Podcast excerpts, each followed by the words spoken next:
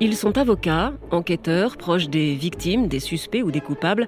Dans chaque épisode, les voix du crime donnent la parole à un témoin clé d'une affaire criminelle. Mais qui sont les personnages de leur récit, ces acteurs de l'affaire qu'ils ont côtoyés?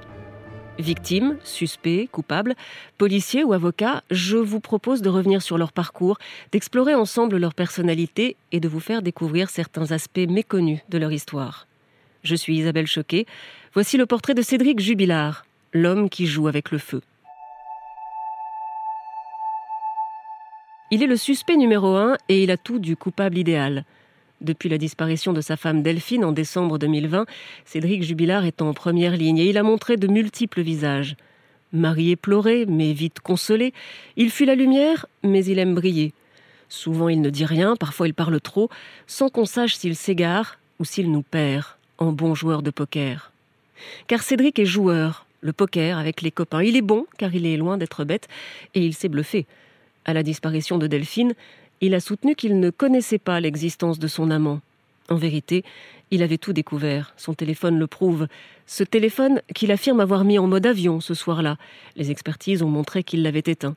Peu importe. Ce qui compte pour lui, c'est de ne jamais perdre la main. Ce mercredi 16 juin 2021, Cédric Jubilard a la main, ou du moins il le pense. Il a trouvé du travail, un nouveau chantier dans un lotissement à la sortie d'Albi. Il s'est rasé la tête, lassé peut-être de porter des bonnets et des casquettes pour dissimuler sa calvitie galopante.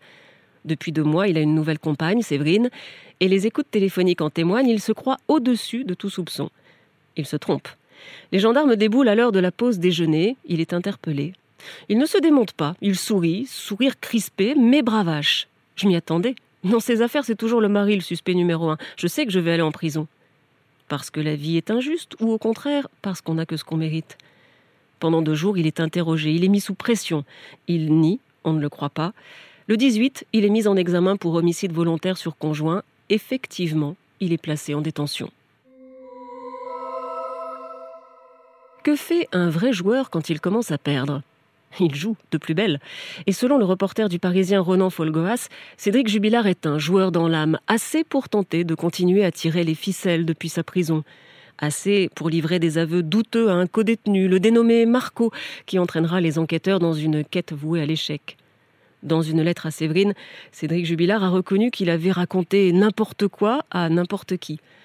On a l'impression que créer des pistes, peut-être fausses, ça dépasse tout pour lui, dit le journaliste. C'est même plus important que sa défense. Joueur de poker donc, mais pas seulement. Sa vraie passion, ce sont les jeux en ligne.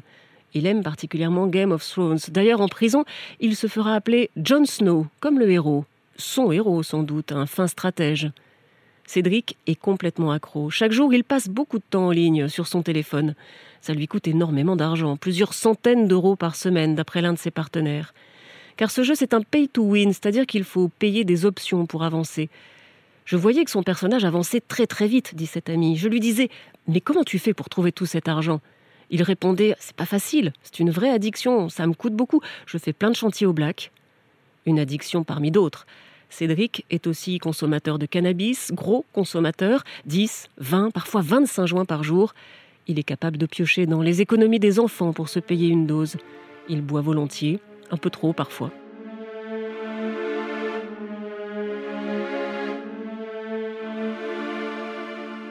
Dans ces conditions, pas étonnant que le peintre plaquiste ait tant de mal à garder un travail. Pas étonnant que la maison des jubilats reste en chantier et que Delphine lui fasse des reproches. Il le prend mal. Dans son couple, il prend toute la place. Du haut de son mètre 65, il voudrait toujours avoir le dessus. Pas trace de violence physique, mais il lui parle mal. Et il minimise. J'ai pu la traiter de salope. C'est de l'humour, c'est pas méchant. Son entourage décrit un homme jovial, mais qui démarre au quart de tour. Il dit oui, je crie tout le temps, un bon coup, mais après, c'est fini. Je suis un gueulard. Son avocat le reconnaît. Dans une dispute, il peut avoir le verbe haut. Il l'aime, dit-il, mais il l'aime mal. Au jeu de l'amour, Cédric est moins habile qu'au jeu de hasard.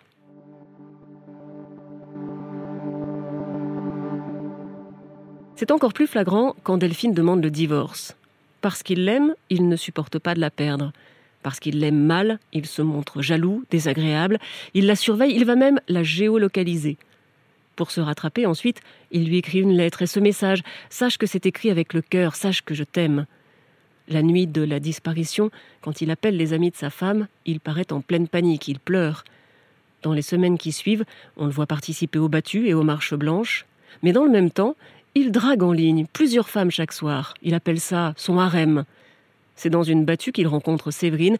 Aussitôt, il s'affiche avec elle sur Facebook, comme pour avoir le dernier mot, montrer que le mari cocu a pris sa revanche. Il ne parle pas aux journalistes, il fuit les caméras, mais très vite pourtant il semble apprécier sa nouvelle notoriété. Il fanfaronne Je suis le mec le plus connu du Tarn. Sur chaque nouveau chantier, il précise qu'il est le mari de Delphine Jubilard. Et quand on l'interroge, il répond au goguenard Bah oui, évidemment, c'est moi, évidemment que je l'ai tué. Il se vante d'avoir commis le crime parfait. Réponse absurde à des questions absurdes, dit son avocate, mais c'est un jeu dangereux. Un jeu qui l'amène à la case prison. À la maison d'arrêt de Cesse, il décroche du cannabis. Le sevrage est brutal, mais il résiste. Tout se passe dans la tête, dit-il. Il faut se fixer des objectifs, c'est le mental. Il faut garder la tête haute. Garder le contrôle, la maîtrise de soi et des événements, c'est l'un des traits marquants de l'expertise psychiatrique. Cédric Jubilard y est décrit comme égocentrique, très sûr de lui, avec un sentiment de toute puissance colérique mais séducteur l'instant d'après, rarement déstabilisé car il a une certaine intelligence des relations, il s'adapte toujours à son interlocuteur. On sent surtout chez lui un sentiment d'échec qui fait écho à sa propre histoire. Une enfance chaotique, trimballée de foyer en foyer, une mère aimante mais pas toujours très présente, un beau-père violent qui ne lui passe rien et un grand-père qui lui passe tout. Ce papy gâteau qu'il adorait est mort en février 2020. Il en parle longuement aux experts et il se met à pleurer. À ce moment, il semble sincère, pour la première fois peut-être. Face à son enfance, face à l'innocence perdue, Cédric Jubilard ne joue plus. Vous venez d'écouter le portrait de Cédric Jubilard, principal suspect depuis la disparition de sa femme Delphine. Vous pouvez retrouver tous les épisodes des Voix du crime sur l'application de RTL, rtl.fr et toutes les plateformes partenaires. N'hésitez pas à nous laisser une note ou un commentaire. À très bientôt.